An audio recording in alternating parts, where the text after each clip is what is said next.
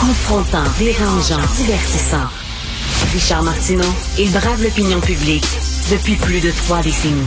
Alors, à Ottawa, on le sait, il y a eu des arrestations, mais il n'y a pas eu encore la grosse opération policière qu'on attendait. Est-ce que c'est pour ce week-end? Est-ce que c'est pour les prochaines heures? On verra. Nous allons discuter avec Mario Berniquet, que vous connaissez bien. On le voit souvent euh, à LCN, à TVA, capitaine retraité de la Sûreté du Québec, spécialiste en mouvement de foule. Bonjour, Monsieur Berniquet. Bonjour, Richard.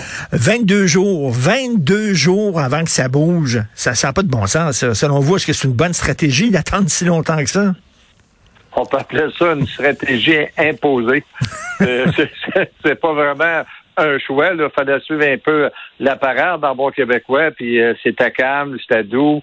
on sait tous que Ottawa a été envahi. Là. Euh, je pense qu'on manquait au niveau en amont mais il faut faire avec. Puis là, on est rendu à l'heure de déconfiner.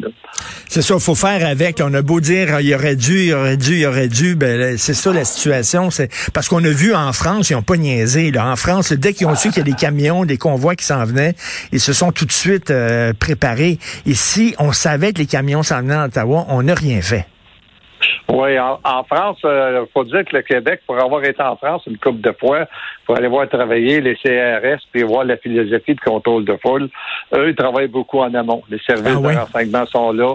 Euh, si la, manifestation a, des intentions malsaines, s'il n'y a, pas de raison d'être, s'il n'y a pas de dirigeant, s'il n'y a pas de service de sécurité, ça ne durera pas longtemps. Fait que ici, le Québec est un peu comme ça aussi, où je peux parler de la Sûreté du Québec.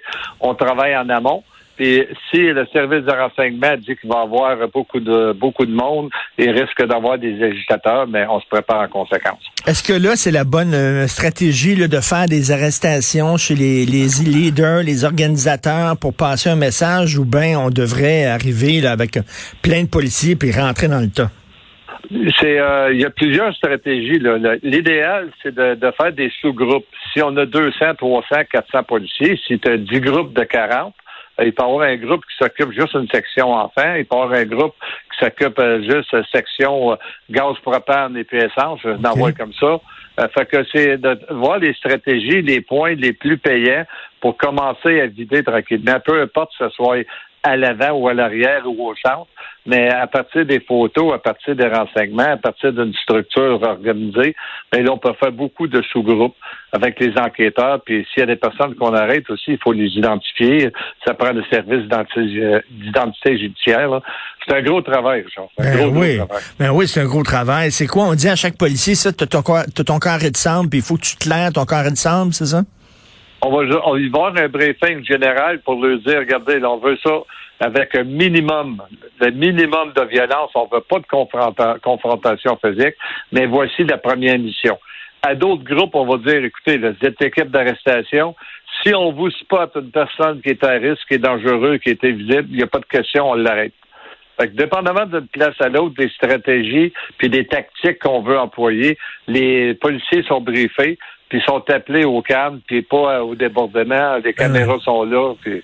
Oui, je comprends qu'on veut pas là, qu'on sorte la matraque puis qu'on se mette à taper partout puis tout ça, mais si on, on veut dégager euh, le territoire, la personne, je sais pas, veut rien savoir, euh, euh, il va falloir à un moment donné utiliser une certaine force. Là. Il y a des types de forces et des dénots de force sont déjà préétablis. Là. Des amenés au sol, des contrôles particuliers, contrôles pour la colère, les gaz dans certains cas. Mais euh, ça, Richard, c'est appliqué à partir d'une méthode de raisonnement tactique sur le terrain.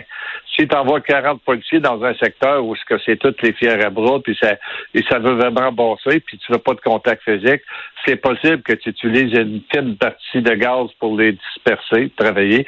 Mais c'est ces décisions d'emploi de la force-là, quand tu es obligé de le faire, ça se fait sur le terrain tel quel. OK, le gaz, là, c'est vraiment, est-ce que c'est, on utilise ça en dernier recours, ça, en disant, là, si, si, ça marche vraiment pas, on va utiliser ça, parce que vous imaginez, les autres, ils disent qu'on vit sous une dictature, puis tout ça, fait que là, s'ils disent, regardez, les policiers, ils sont allés utiliser du gaz lacrymogène contre les citoyens canadiens, ça n'a pas de bon sens. Euh, le gaz, c'est un petit peu comme le poivre dans un assiette. C'est au besoin. c'est un peu au besoin. Si tu n'as pas besoin, n'as pas besoin de le faire. Puis euh, si tu en mets tout de suite pour partir, il faut que ton intention soit saine, il faut que ton objectif soit sain. Ça peut des fois juste une petite quantité pour te donner un temps supplémentaire pour agir ou faire réagir les gens. Mais euh, on gaze pas tout le monde, euh, 10 000 personnes pour le plaisir de gazer. Là. Et encore là, c'est euh, supposé d'être dans une euh, manœuvre stratégique. Là. Vous, quand vous regardez la situation, là, parce que bon, moi, on a lu là, des, des, des commentaires de camionneurs qui disent ils ont beau sortir les ultrasons, les gaz lacrymogènes, les matraques, on bougera pas, on est ici, on sait que ceux qui sont là, c'est vraiment le, noyau dur, les récalcitrants. Est-ce que ça serait possible, selon vous, de s'en sortir avec le, le moins de violence possible ou la situation est telle que vous avez les policiers n'auront pas le choix de, de sortir leur, leur matraque?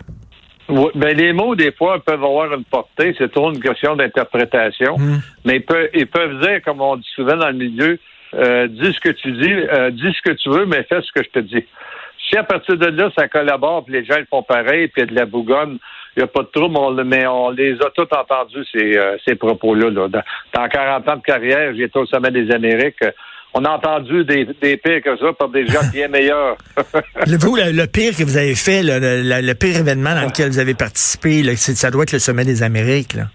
Non, le sommet des Amériques, c'était terrible de voir tout ça, l'organisation. C'est une première. Euh, c'est une première. Puis sur les, la fin aussi des années 70, euh, j'étais policier en 73, on a eu des retombées de la, de la loi des mesures de guerre à l'époque, mais euh, le sommet des Amériques, c'était quand même c'est quand même une grande organisation. Oui, oui. Euh, moi, j'avais lu qu'il y a des gens qui lançaient, des, des, manifestants qui lançaient des boules de billard aux policiers. Est-ce que c'est vrai, ça? Vous l'avez vu, ça? Pire que ça, là, des, des bouts de bitume, d'asphalte, du pavé uni, là. On a même des photos où ce qu'un policier a reçu sur euh, son casque un morceau de pavé uni. Tout ce qui pouvait pouvait servir d'arme d'opportunité. Tout ce que tu peux trouver au sol, n'importe où, là, ça a euh, au sommet des Amériques, là, euh, ce qu'on voit à Ottawa, là, c'est pas mal en arrière. Et souvent, quand il y a des événements comme ça, des manifestations comme ça, puis de la répression policière, là, dès qu'un manifestant a le moindre petit bleu, ah, ça fait les journaux, regardez brutalité policière, puis la babune, regardez ma lèvre est enflée, puis tout ça. Mais on voit jamais les policiers qui se sont fait euh, lancer des, euh, des, des, bouts de trottoir en face, puis qui, qui saignent. C'est drôle, hein? Ah, on voit pas ça. Puis, euh, je peux vous dire, au sommet des Amériques, il y a de l'essence qui était lancée sur euh, les policiers. Il y avait quand même des euh, équipements euh, à l'épreuve du feu. Là. Il y a de l'urine, de, de, la peinture. Et, écoutez, les gens s'organisent. Quand ils s'en vont manifester, ils s'en vont dans une forme de petite guerre pour certains. Là. Ouais. Mais, mais en 2020, il y a beaucoup plus de caméras. Ces gens-là sont plus détectables. Et puis, il y a des enquêteurs dans la foule. Il y a des enquêteurs contexte que quand ils vont cibler une personne qui est en train d'organiser euh, comme ça une agression, mmh. ils vont aller le chercher. Là. Hum. Est-ce que vous pensez que ça va arriver de plus en plus souvent, ça? Parce qu'il y en a beaucoup de groupes radicaux maintenant, autant à gauche qu'à droite. Euh, on dirait que c'est le genre d'événement qui va, qui va se multiplier, même au Canada. On est rendu avec un nouveau système qui s'appelle les réseaux sociaux. Là. Hum. C'est pas c'est pas mal plus facile d'organiser ça. Puis euh, si euh, on n'a pas de place à aller, les, les salles de spectacle sont fermées, ils vont les faire un spectacle à la place publique. Et, écoutez, euh, ça, faut prévoir ça parce que euh, s'ils peuvent aller se faire un plaisir là, même dans le déplaisir pour une, une courte période de temps, en prêchant que c'est permis, puis c'est toléré, puis c'est c'est pour la démocratie, on risque d'en avoir une peine autre.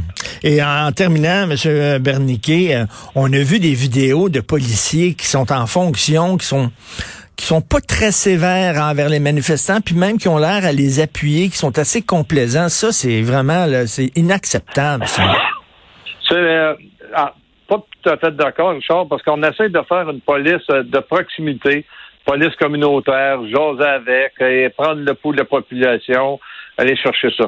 Il faudra peut-être pas changer de chemise et de costume pendant qu'on discute avec, là, mais il reste que parler avec le manifestant, puis lui dire nos attentes, puis échanger sur qu'est-ce qui se passe, c'est une chose, mais de là vous dire on est d'accord avec euh, votre manifestation, mais on n'est pas d'accord à ce que vous brisez partout, puis que vous restez 21, 22, 23 jours.